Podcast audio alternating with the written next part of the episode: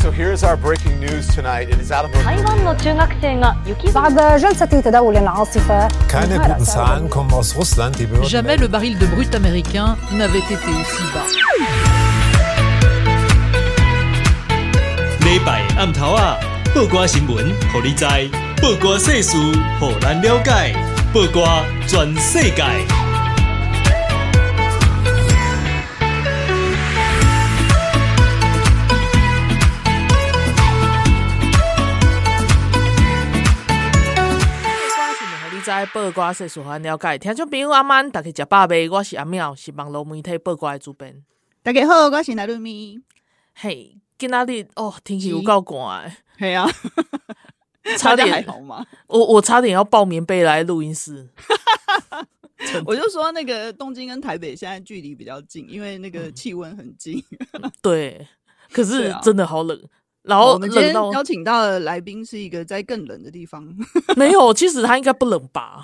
哦，对啦，对对，现在录音的当下他说他不冷。好，我们等一下那个新盖小天哪里的特别来宾，哪里的特别来宾就是叶教授，不是那个后面转转转叶教授。你上次也讲一样的话，好烂哦！每次要说叶教授，我就会想要在后面转转转。好啦，是后面转转转的叶教授已经不在人世间了。哦，真的吗？他真的大家这件事，好烦哦！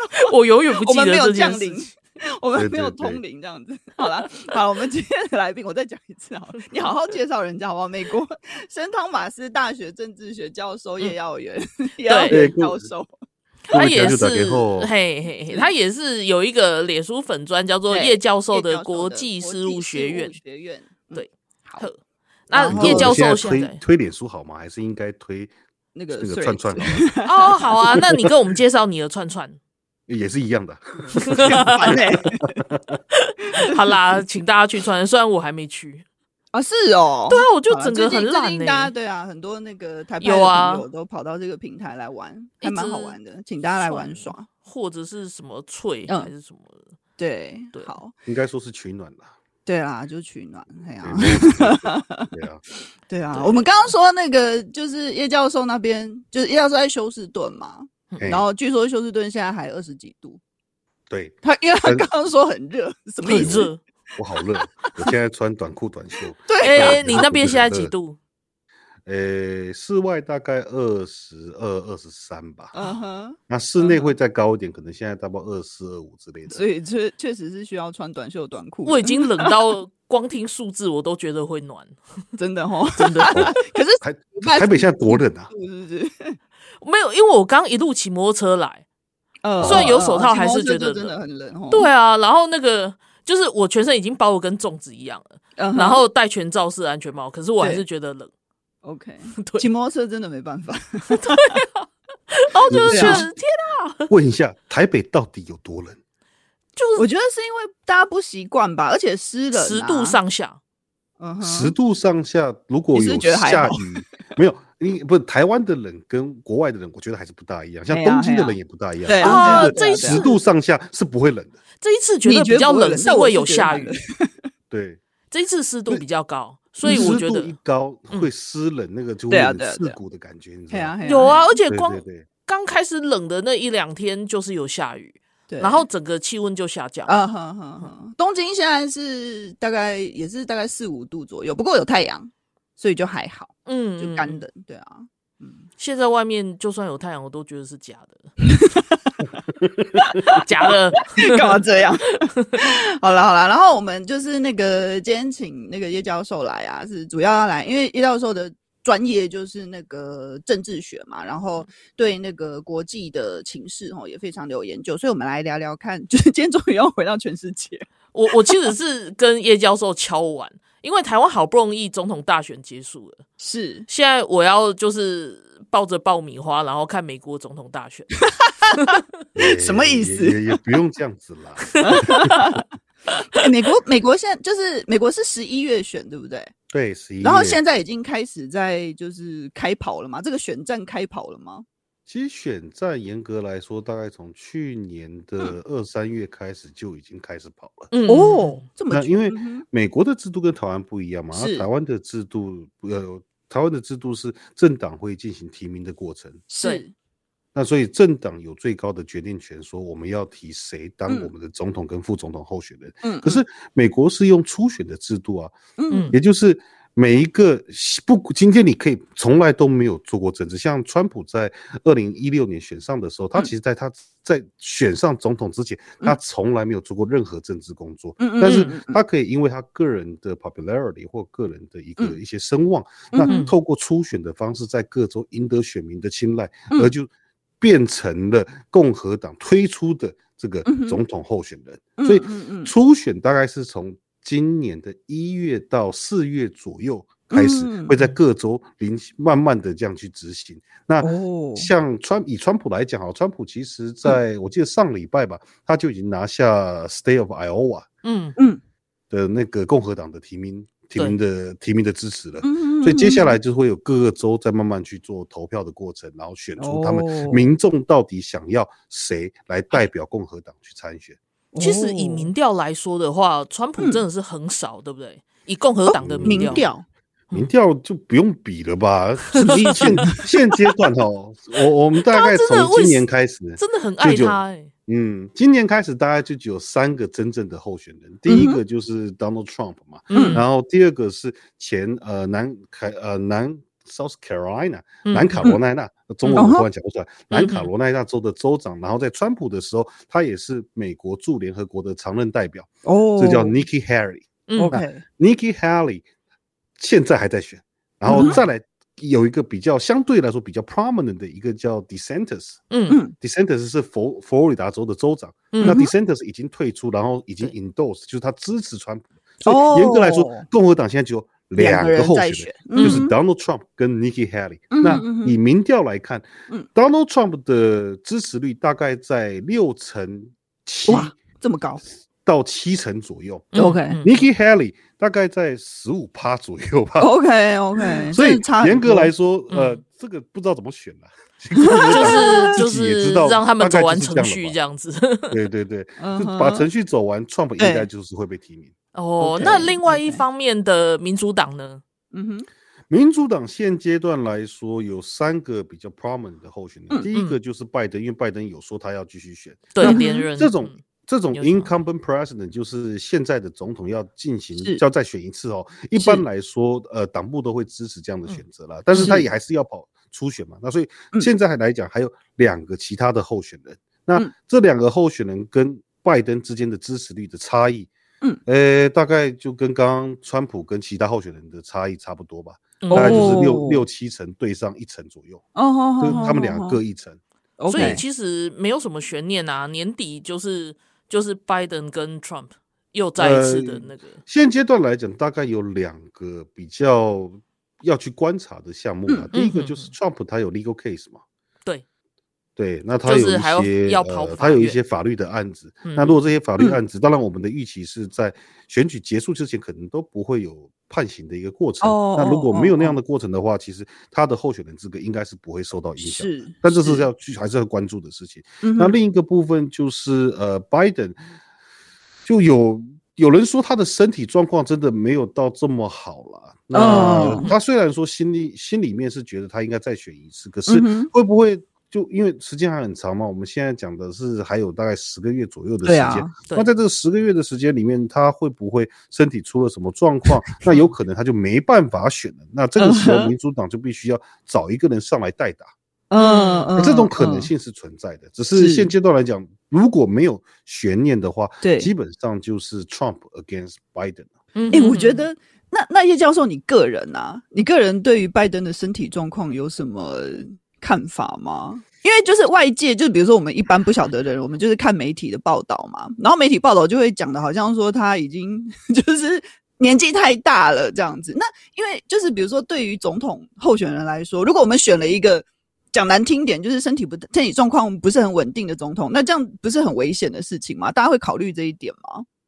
呃，我觉得共和党会拿这件事来操作。川普一定，当然，川普操作这件事有点风险，就是他年纪也没差多少了，所以，所以我不是很确定他个人会不会去操作这件事情，因为这样子有时候说一说可能会说他自己，说他自己，对对对，但是他的团队可能还是会去操作这个议题。哦，所以你说选民会不会受到影响？我觉得，呃，在美国的选举上面，其实其实跟台湾选举也是类似的，就是共和党。支持者大概四成，民主党支持者大概四成，那最后大家都是在争取所谓这两成的中间选民的选票嘛。嗯嗯嗯嗯、那针对这两成中间选民的选票，身体的因素会不会造成影响？很大一个程度还是在看你说你的议题操作能不能贯穿到这些中间选民的心里面。它可能是个隐忧，但是这个隐忧通常可以被所谓的副总统提名人来去盖掉这个问题。例如说，是呃，现阶段来讲，我们的副总统，美国的副总统是 Kamala Harris。是。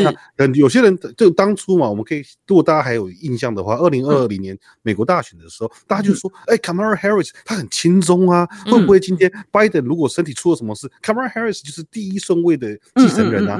对，当他变成总统之后，美国政策会不会改变，对，有这样的一个议题操作的空间。当然，如果拜登选到一个相对来说民主党多数人或者是美国多数人可以接受的这样的一个副总统候选人的话，这样的议题操作的空间就会就容易被消灭掉。因为就算他真的出了什么事啊，就副总统才继任而已啊，嗯嗯，也不会怎么样啊。那副总统如果大家也可以接受的话，对副总统的人望或副总统的名望就可以去。掩盖掉这个议题的问题。嗯嗯嗯嗯嗯。不过就是从过去的川普，哎，川普做了做了几届，他做了两届嘛，然后他他做了一届四年，然后拜登现在现在在继续做四年。其实，嘿嘿嘿，大家这样子看下来的话，其实已经会觉得说，至少台湾这边的人比较会知道说，哎，就是美美台的关系其实是跟美中的关系有。就是有绝对的影响嘛，然后然后挺台这一件事情，其实是就是共和党、民主党两党共识，所以其实说不管是谁上的话，只要他们都还是维持那个抗中的路线，其实不会影响太大，对不对？概念上当然是这样子，因为目前来说了，抗中其实是美国的国家利益。因为美国是全世界最强盛的国家，或者我们说它是一个单极体系上面掌控整个世界话语权的国家，不管在经济上面，在军事上面都是如此。那过去又因为想要赚中国人的钱，想要把中国变成所谓的世界工厂，去运用这个广大相对来说比较稳定又高知识的这个劳工分子，所以说他对于中国很多事情都采取放任状态。不管是我们今天谈到八九六四的一些问题，可能在八九六四出现的时候有。一些打压，可是之后克林顿上台之后，又慢慢的把这些事情给抹掉了，或者是呃，把这中国拉进所谓的世界贸易组织 WTO 里面，想办法去跟中国，让中国跟全世界有更大的一个连接。但他们后来就是觉得吃到铁板嘛，第一个铁板就是，哎，奇怪，中国怎么开始在美国做 disinformation？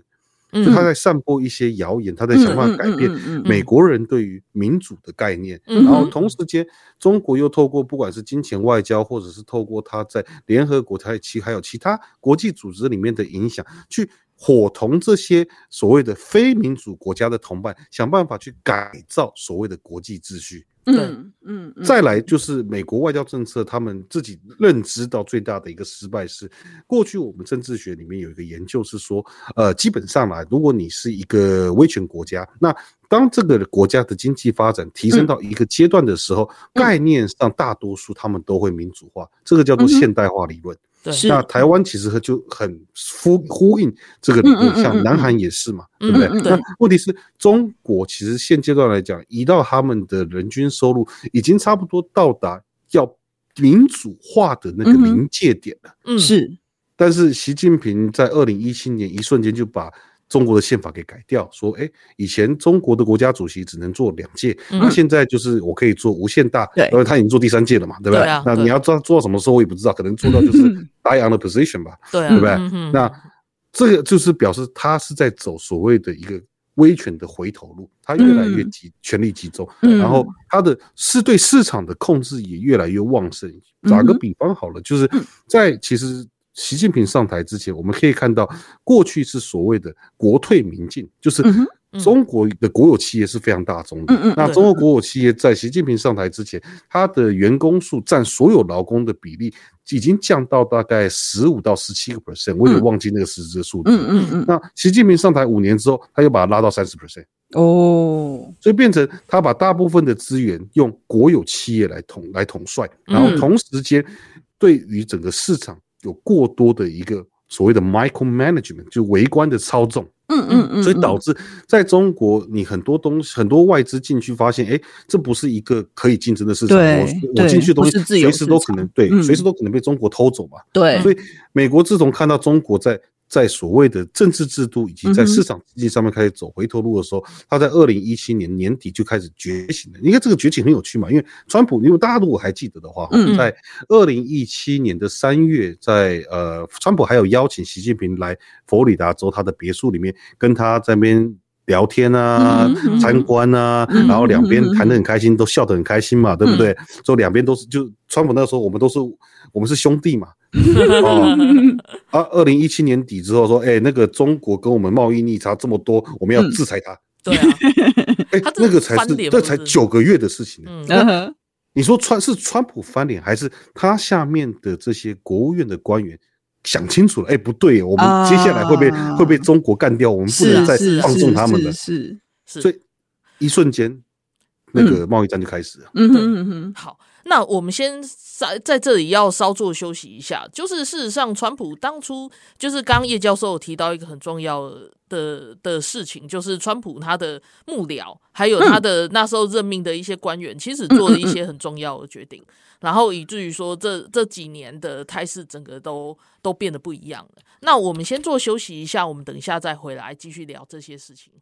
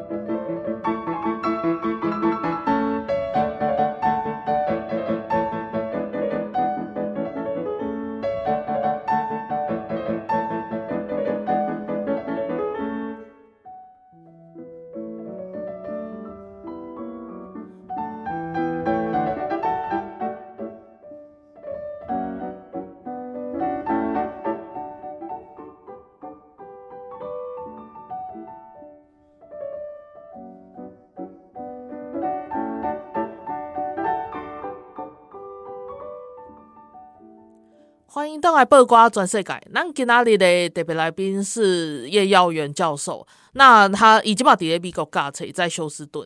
然后顶几顶几段，呃，我有问到的就是美国总统大选的一些概况这样子。嗯啊，跟娜娜就是还有叶教授在聊天的时候，很有兴趣的是，会觉刚上一段也有提到，就是说美国从美国跟中国的的关系从贸易伙伴。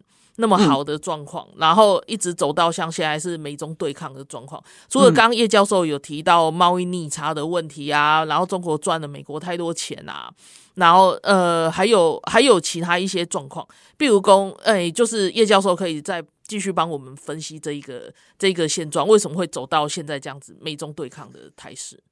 嗯，当然当然，那我刚刚第一个讲贸易逆差，可是你是说说实话了，贸易逆差是一个很有趣的一个状况，就是贸易逆差对美国人来讲是不是这么重要？嗯、其实也没有那么重要了，因为 这嘛，他们不在意中国人赚那么多钱。温温台湾人嘛，台湾对美国一直都是贸易逆差，逆到。不不可理喻的一个状况，嗯、你真的去把那个历史的资料挖出来，我们对美国就从一九六零年到现在都在贸易逆差，OK，而且那个差是差的很大的一个幅度。但是美，所以为什么他们突然想到要要要针对中国？为什么川普的那些那些幕僚会这样想？因为他。因为中国有可能，不管是透过它世界上面的一个合纵连横，嗯、还有透过对美国内部社会的一个 disinformation 的渗透，想要去改变美国的民主价值，想要去取代美国成为世界霸权。哦、其实对美国人来讲，他最大的问题点在于说，你怎么可以取代我？那当然，这个讲起来好像很 childish、很霸气，或者有点愚蠢。但是，其实当你已经变成世界上最强的、强韧的国家的时候，你怎么会希望任何人可以去挑战你所创造出来的制度？没错，因为你是在你创造出来的制度如鱼得水嘛，对不对？那假设今天中国变成世界上最强的国家的时候，他就跟你说，你们过去创造那些什么自由贸易制度啦、国际组织啦、什么什么人权法案啦，哎，那些东西都是 gay 啦，我没有要 follow any of them 啊，我没有要遵守任何的任何这些东西，我要创造我自己的嗯制度。那这个时候，美国人就不知道怎么跟你玩了。对。那当然，你就会可以看到，哎，美国现在还是在商业上面，它还是有非常雄厚的实力。可是，在商言商，中国其实最让人，就我觉得中国政府最让人害怕的东西，并不是它的军事实力，并不是它的军事预算，或者不是习近平以及什么国台办在那边叫嚣，让人家觉得害怕。它最让人害怕的地方在于，它有十四亿人口。那十四亿人口的市场，就即便它的人均收入事实上只有台湾的大概四分之一左右，嗯。嗯，还是很可怕的。对啊，因为。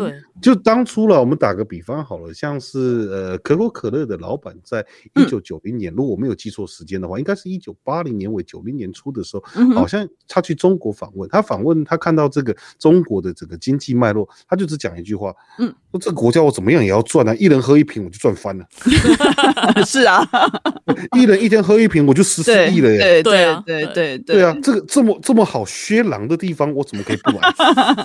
所以今天有时候大家会觉得，哎、欸，那个美国有在慢慢的跟中国脱钩，然后大家就会想说，哎、欸，奇怪，为什么那个德国啊，那个法国啊，嗯、他们总是要跑到中国去，好像还要跟中国勾勾底？那其实可是他们不是民主国家吗？他不会害怕这中国对这些国家的渗透吗？对，对他们来讲，他们还是看到的是。钱就是钱嘛，我还是要赚这个钱嘛。嗯、那事实上，华尔街的态度并没有太大的差异，华尔街还是很想要去赚取跟中国之间的一个合作。那只是迫于政治上的压力，他们也慢慢了解到，就这个政治风险越来越高。嗯，对。所以他们在他们的资本也是慢慢透，因为国家就联邦政府制定的这些外交政策，慢慢的在撤离。但是他也不可能一瞬间撤离。这、嗯、就跟呃打个比方好了，我们虽然说呃。就我们自己的选举里面，郭董虽然退选嘛，对不对？对。那呃，大家会觉得，哎，那个富士康啊，跟中国这么友好，嗯、他们中郭董一定怎么样怎么样？可是你要想一下，郭董现在是巴不得赶快闪、他是巴不得赶快闪，但是他闪不了，因为中国不让他卖场。嗯。可是就在不卖场的状况之下，他仍然还是去印度设了厂。嗯哼。因为。因为美国要求未来的 iPhone、未来的苹果的产品都不能是中国生产的，是对。所以富士康如果还想要跟接苹果的订单，他就一定要在其他国家设厂，嗯嗯，这是他躲不掉的事情。就所以美国现在是用制度的方面来做经济上的脱钩。那当然你说经济上这个是不是个问题？是个问题，但我们只能慢慢就细水长流，慢慢的让它去解决。嗯，然后我想要问。一个问题是，就是因为刚叶教授提到说，就是美国政府的态度是，就是想要就是保持他们的政治利益，我觉得可以这样讲吧，保持他们的政治利益，所以去那个跟中国的经济脱钩嘛。那一般美国民众会在乎这件事情吗？因为民众可能会觉得说，啊，我就是要赚钱呐，我管他什么，就是民主不民主，独裁不独裁，我管那么多，就是。那个美国政府的这个走向，美国的一般民众会有反弹吗？或者是他们会支持吗？其实这个是这个是个很有趣的问题，就是支持去中国做生意或赚中国人的钱，嗯、可是跟一般民众一点关系都没有，因为一般民众根本就不知道中国是什么，嗯、跟中国关系应该要怎么样，对不对？嗯、那他们只知道哦，我今天在 Amazon 上面买到中国的产品好便宜啊，中国有产品送过来好便宜，哎、嗯，这个还不错，可是。嗯就没有了又怎么样啊？只要如果有有取代性的用品，然后价钱不会差太多的话，他其实说实话根本就不 care。所以一般民众其实在呃二零一八年以前对中国态度就是嗯。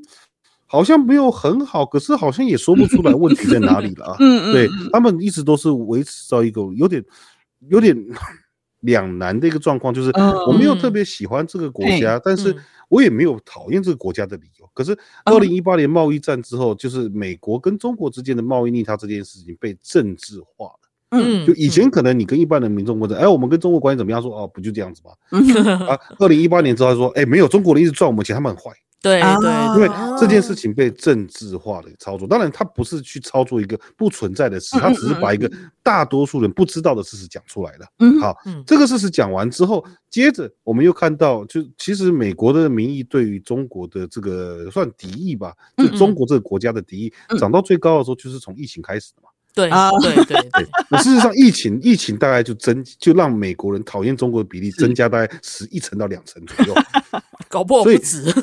对，因为现阶段来讲，大概八成多的美国民众对中国是抱持反感的。对对对对，其实这个比例是很高的耶。对啊，高很高。哎，你说中国对我们这么坏？每天就是什么共机飞越台海的中线，要不然就是怎么弄个弄个卫星啊，弄个火箭啊，丢个什么东西跨越本岛。哎，台湾可能对仇恨中国的比例都还没有八成呢。没错，这莫名其妙，超莫名其妙。你为什么会对敌国这么友善？我就是美国却是却很看得清楚，就是对这个国家干预了我们，这个国家牵涉想要取代我们的国际地位，想要变成想要。囊括就想要夺取我们的话语权，这个我们不能接受。而且尤其是哎，你看那个疫情出来，美国的医疗体系基本上并没有那么完备，那当然也是地大人多，这个很难去处理。所以你看这个这个这么这么严重的死伤，我们怎么可以跟这个国家继续勾勾底？对对对对，所以美国民众是从那个时候完全觉醒，哎，这个国家不行，太可怕了。哎，可是叶教授，我想问的就是说，因为你在学校也教大学生嘛。那你会遇到就是抖音世代啊，就 TikTok generation，全部都是啊。对啊，那那那你觉得就是这个影响，就是到现在还没有办法从美国社会拔掉诶、欸，很难哦。说实话，就打个比方好了嘛，因为其实我教的国际关系就是一个非常以，你当然可以说我是一个 American century，就是美国中心或者美国利益中心或美国版本。的国际关系，那跟台湾的国际关系或者中国国际关系可能还是有点不大一样。日本其实也是嘛，对对。那只是我的，我即便这样教，其实很多学生，因为我通常这个，哎，这个我讲的含糊一点，因为这在期末考里面。我 期末考里面，而且你的学生听不懂。哎。哎，你不要这样讲，这这这很难很难说。哦，真的吗？我的期末考里面 通常会有一题，大概是稍微去询问一下。哎，假设今天我这是一个 open ending，就是他不用答案，就是我假设你今天是某某公司的老板啊，你的专你的这个公司专门是在卖什么东西啊？那如果今天以下这几个国家给你选的话，你觉得去哪个国家把就把你的投资把你的厂设在那边是最好的？对，呃。回答中国的比例还是最高，是哦，因为市场吧，市场大小，他们不见得是用市场考量，他们比较像是，哎，这个国家人很多，然后看起来也还 OK 啊，也算蛮稳定的，为什么不行？就他们其实从抖音或者从一些网络上面的这些文宣操作里面看到的是，哎，中国很发，它的发展程度很高。就当然，我们不要说，我们说中国的一线城市，不管你讲讲广州啊、北京啊、上海啊，你说它发展的程度不高，这我也说不出口了。就是它真的在发展上面，尤其是我们所谓的 infrastructure 上面，真的是做的比很多国家来得好，又来得快。当然，那个是不是豆腐渣，我不知道。对啊，时间会不会时间会减震的啊？这个我们不要去谈。那。美国，所以美国，当你看到，哎呦，可能有一个什么网红啊，在中国拍了什么影片啊，或然后就短影片去宣传中国的食物啊，中国的发展啊，他们会觉得，哎，中国其实是一个很发展的、很发达的国家。而且我们自己做民调，就就发现一个很有趣的问题嘛，这比较早以前做的了，大概有四五年前的事情了，就是当你问说，哎，请问中国人的人均收入到底是多少的时候，嗯。大部分的人猜的都是错的，都完全高估中国。啊啊啊啊！就中国也是贫富差距很大嘛，对不对？因为事实上，美国的美国的人均收入大概是中国的六倍。啊哈，这比例是差的这么多的，是五到六倍。但是很多人不知道。问题是，很多人以为美国跟中国大概差不多。差不多，对对对。因为他们从这可能这些所谓的短影片啊，嗯、对看到的中国的生活是跟他想象完全不一样的。哎，中国有高铁，中国有很漂亮的机场，中国有捷运，然后中国吃的东西好好吃，中国住的东西水平好高。哎，他们看到是这个东西，哎，不就跟台湾当初就某些媒体在台湾放的东西不一模一样吗？一样啊，对啊。而且就是，即便知道他们有乡村的部分啊，中国的叙事方式还有那个影片，他故意把包把乡村包装的好像。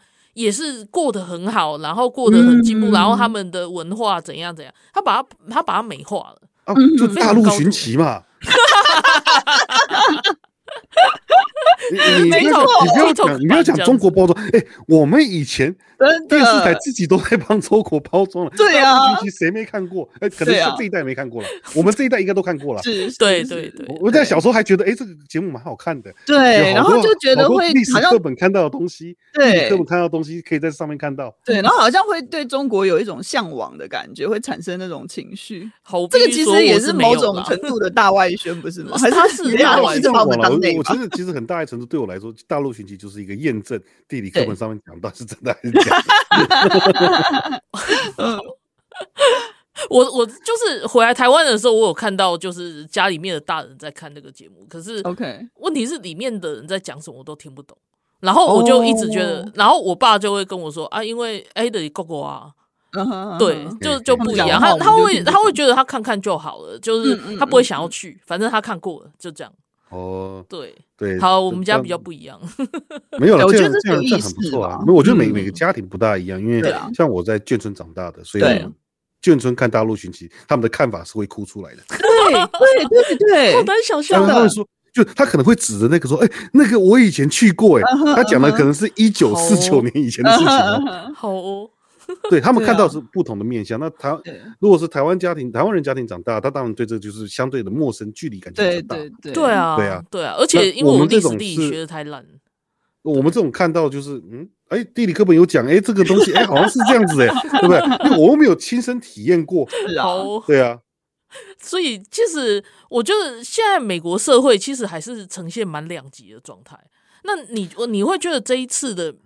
的美中，呃，这一次美中关系会成为这个美国总统大选里面很重要一个议题吗？还是说，其实美国这边也是很关心他们的内政问题，比如说经济状况啊，然后还有疫情是不是会回来啊，还是其他等等这样子？严格来说，美国大选里面最重要的议题就是经济而已。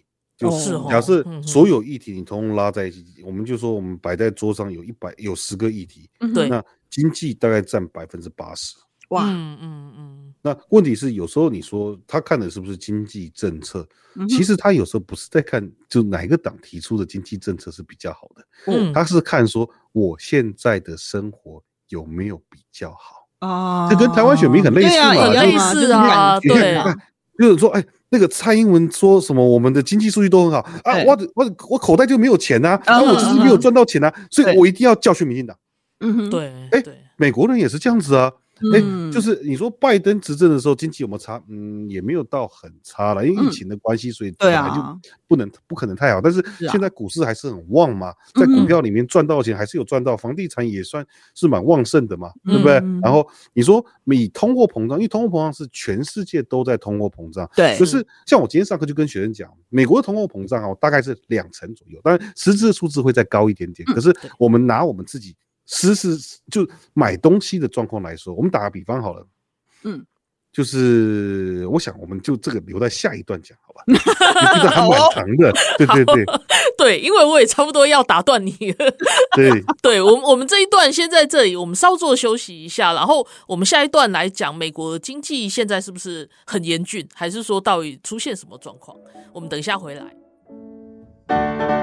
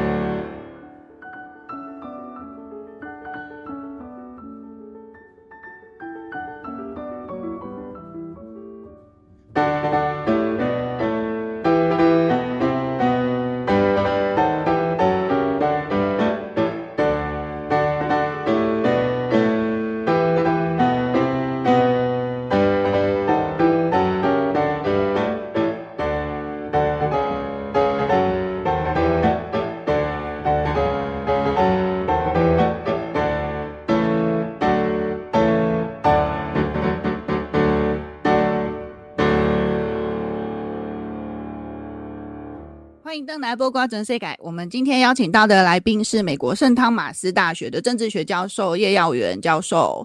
然后呢，叶教授呃，就是跟今天主要跟我们谈的是那个美国大选哦，然后还有美国的一些就是呃社会的情况。然后刚刚上一段的最后，就是谢谢阿元帮我们。帮我们那个，就是在在一个漂亮的地方卡住这样子，因 为因为阿元说再继续讲下去要三分钟，这样我们那一段会太长不是，所以我们就留到这一段开头再讲。好，那刚刚就是最后我们提到，就是阿元跟我们讲说叶教授，因为我都叫他阿元，对不起，就是一个很不礼貌的叫法。好，然后就是叶教授跟我们讲说，那个就是美国人的，就是一般民众的心态，其实也跟台湾人差不多嘛。哦，就是比如说他在那个选举的时候，他考量的主要就是经济问题，然后那个经济其实是呃取决于我自己有没有感这个、嗯、这个点上面。好，有没有觉得有赚到钱？对对，有感经济最重要，所以。所以其实这四年来，大家民众就是去体会拜在拜登的执政之下，嗯、那我的口袋的钱有没有变多？对啊，我的生活有没有变得更好？这其实是民众最在意的事情的。嗯、那疫情的时候，我觉得没有人会说他自己的生活过得特别好，没错，对不对？然后又有疫情的死伤啊，这个东西当然是在所难免。但是我觉得，嗯，美国人其实好像疫情结束之后就忘记了疫情曾经存在这件事情，哦、所以。因为我口罩就像我在德州嘛，德州德州是第一个解除口罩禁令的的一个州，所以我们大概二零二一年三月的时候就说全州都不用再戴口罩，嗯嗯，你去公共场合也不用戴口罩，超早的诶。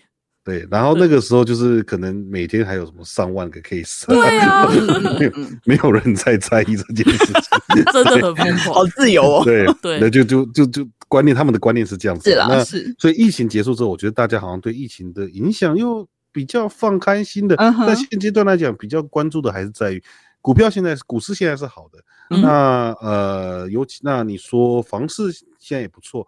当然，美国因为透过联准会一直把利率调高的关系，所以美金是非常的强盛。那美金的强盛就有办法抑制所谓的通货膨胀。可是通货膨胀还是存在。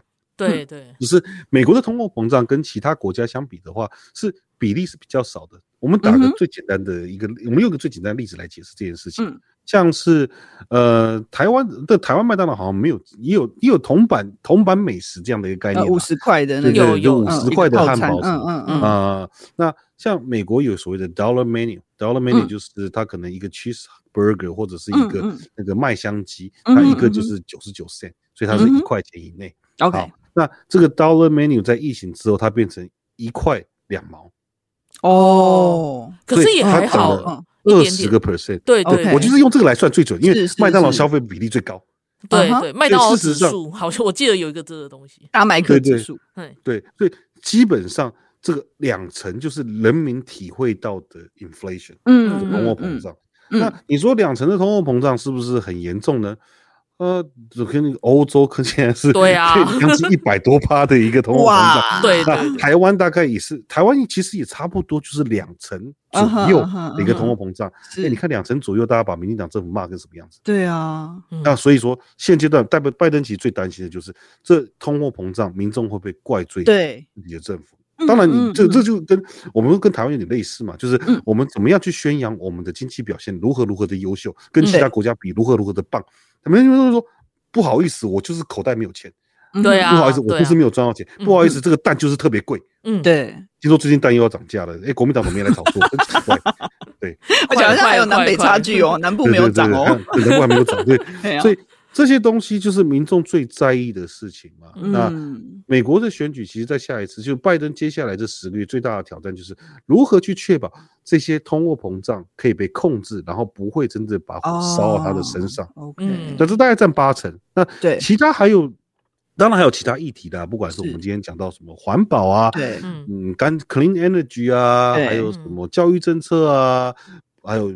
就不拉不拉一大堆，那当然外交政策算是蛮重要，可是当然还不不会占到说什么什么一层啊两层之类的，那就是在民众有一有一些特定的一些所谓我们所谓高呃高教育水平的选民，他们对于外交政策是看得蛮重的，所以他们可能会因为你提出的外交政策而投给不同的政党。但是现阶段来讲，我刚刚有说过嘛，美国民众就是在八成多的民众都是抗中的。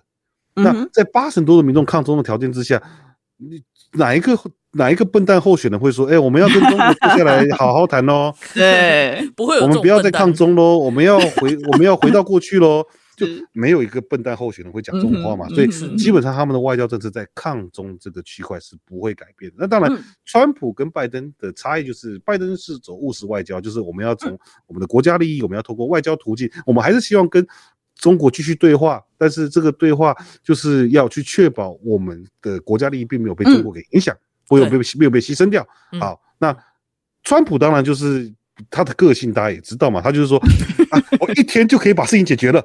像像他最近喊最大就是，我一天就可以让乌俄战争结束，我一天就可以让那个以以哈冲突结束。然后所有所有人在下面一听到就是，冷肖维真的是 比他还会脸，真真的很困难。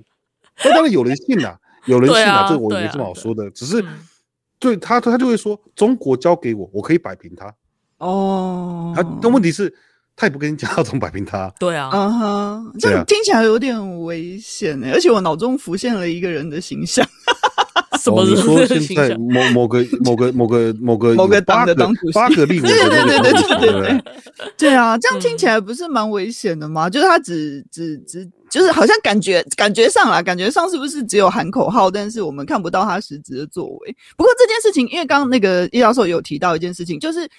呃，川普个人讲的话也许没有那么重要，重要的是要看他就是选了竞选，或者是对对对，选了什么幕僚，嗯、对不对？对对对对对，因为我们可以从过去二零一六年到二零二二零年间去观察美国政治，就可以看到，其实川普的外交政策很大一个程度是透过他的副总统 Mike Pence，还有他的呃国务卿 Mike Pompeo、嗯、这两个核心的幕僚去制定的。嗯、那 Mike Pence 跟 Mike Pompeo 在的，我们在一般的定义里面，他们都是美国外交政策的鹰派，对，就是强调美国优先，强调美国利益要被保障，然后跟中国的关系，如果中国一旦是我们竞争者，我们就要打压他，就这么简单而已。嗯，但但是他们是，他们对外交体系是熟认的，所以他知道，就我要打压你，我要怎么打压你，对不对？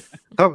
就因为打压很多方式嘛，就例如说，俄罗斯一开始在攻打乌克兰的时候，他有一种打压方式，就是我把我的那个核弹头移到边境去。哦，这也是一种打压方式啊。可是 这个这个风险很高，因为一旦有任何国家误判你的情势的话，世界大战就会开打。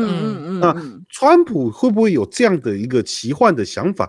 我不得而知 啊，我不得而知。但是他的国务卿。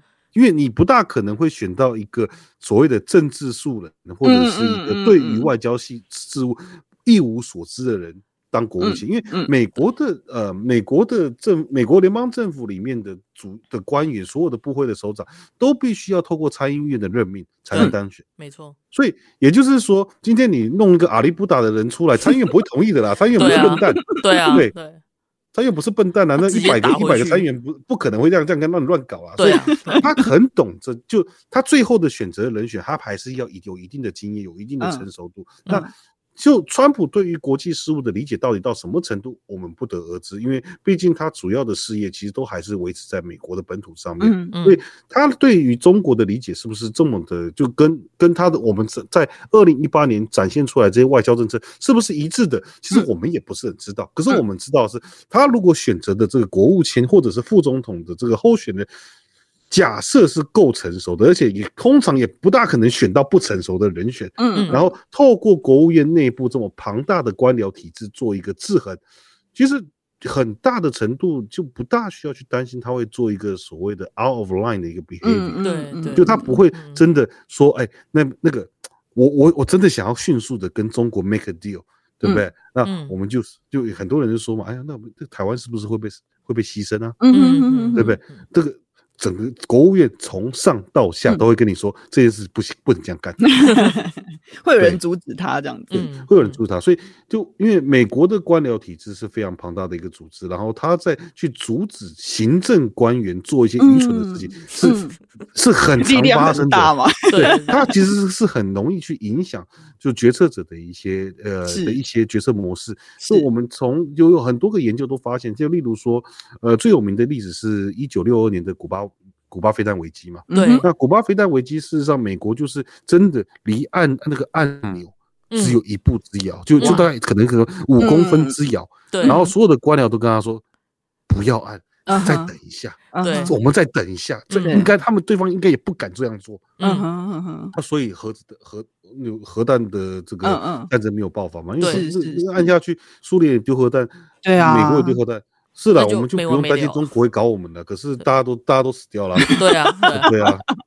哎，刚刚讲到那个，我想到一件事情，就是一月二十三号的时候，民众党发言人陈志涵他讲了一句，就是令人啼笑皆非的话。他就说，行政院长，他就说赖清德到时候提名的行政院长，如果没有经过多数同意的话，他们那个民众党要发起倒戈。然后这件事情。就是让我们的叶教授深深的叹了一口气。哎，他们真的觉得他们现在八个很大呢？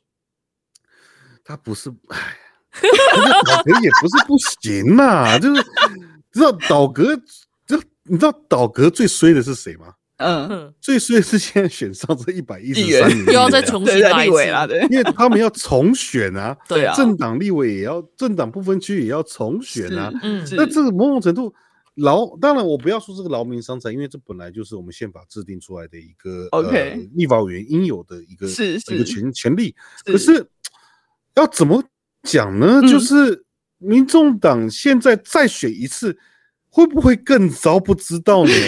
嗯，对啊，因为最近这段时间，其实民众党都没有舞台了。因为其实柯文哲一旦没有在参选总统的时候，嗯，民众党没有人在管民众党在干什么嘞。嗯，所以他们要赶快那个啊，就是他们要创造议题，我知道。可是当你创造议题到这个到这个 level 的时候，对，因为呃，其实因为娜娜你在日本，你就很知道一个问题，就是日本倒阁是很常发生的事情。嗯，没错，因为制度跟台湾不一样啊。制度跟因为它日本是内阁制，对，所以。倒阁，国会重组，再然后再再一次选举，这很常发生，有时候一年发生好几次。是，但问题就是，民众就是觉得你们都在乱搞，都一直这样子乱搞乱搞，因为每一次都是自民党，他们为了要增加席次，所以说他们就搞了倒阁。所以就美日本跟台湾不大一样，就台湾是一个很小的政党，说我要倒阁。对，那日本是最大的政党，说，哎，我们倒一下，然后我们再来选一次，看看看看我们可以拿更多席次。对，然后所以民众后来对于所谓的倒阁重选这件事产生反感，所以他的投票率越来越低。对，嗯，那你就可以预想嘛，今天假设，今天假设民众党倒阁了，嗯，然后我们立委重选，嗯，选投票率一定不会有七成啊。对，不会，对，因为没有总统选举了嘛。没错。假设投票率只剩五成，请问年轻人会去投票吗？对，不会啊。呃，问题是柯文哲的票最多，不就是这些回乡的年轻人吗？对对，柯文哲就民众党讲的这句话，某种程度是自打嘴巴这句话，因为他有可能会让民众党产生更糟，就进入一个更更糟糕的一个余地。是有，所以你觉得他们会这样干吗？我觉得就是吓吓人而已啦，吓吓人 OK 了。因为重点是因为连国民党都不敢喊这件事哦。对。对啊，国民党席次还还就是，而且他们他们不会喊太早嘛，他们现在就是好像一定要刷存在感，然后什么都要来抢一个抢一个头条吗？还是来抢一个什么？不是他们就是在创造议题啊，想办法去让人家知道哦，这个党还存在，柯文哲还在哦，我们四年后还有柯文哲哦，就是用这种方式。可是四年后就刚刚讲了嘛，就美以美国来讲，哎，你看美国疫情到现在才不过两年多而已，民人民众已经不知道疫情是什么了耶。你今天刚刚讲那个什么 coronavirus，COVID-19，他说那个我不想，我不记得了，我不想不想管这件事情了。嗯，对对对对对。那你说在呃以现在来讲，四年过后，民众对于柯文哲的记忆是什么？嗯哼，很难讲哎，除非啦，柯文哲今天走所谓的馆长路线，他每天晚上开直播，开直播开到大家就他已经有一票铁粉是。可是这件事情哦，就是他第一个是需要体力，第二个是你真的要有这么多议题可以讲，因为馆长讲的比较多是干话，对，所以你讲干话，我也会讲干话，干话一一一每天讲一个小时 OK 啦，对不对？可是你如果是一个要选总统的候选人，你每天有一个小时议题给你讲吗？没有，大家应该会烦死吧？就像是最近，因为我我我本身是做政治政治类别的或外交类别的粉砖，嗯欸，最近没什么都可以发哎，欸，没有新闻呢，欸，就没有什么新闻发生。我在我我在滑脸书的时候，我都发觉大家都在宣传，哎，我的串是什么账号，什么大家来 follow 我之类的，或者是有人去日本玩啊，滑雪啊，或看行李啊，对，玩了吧？对对对。对啊，就就就时间，因为现阶段没有什么政治议题，尤其是立法院又还没开院，对。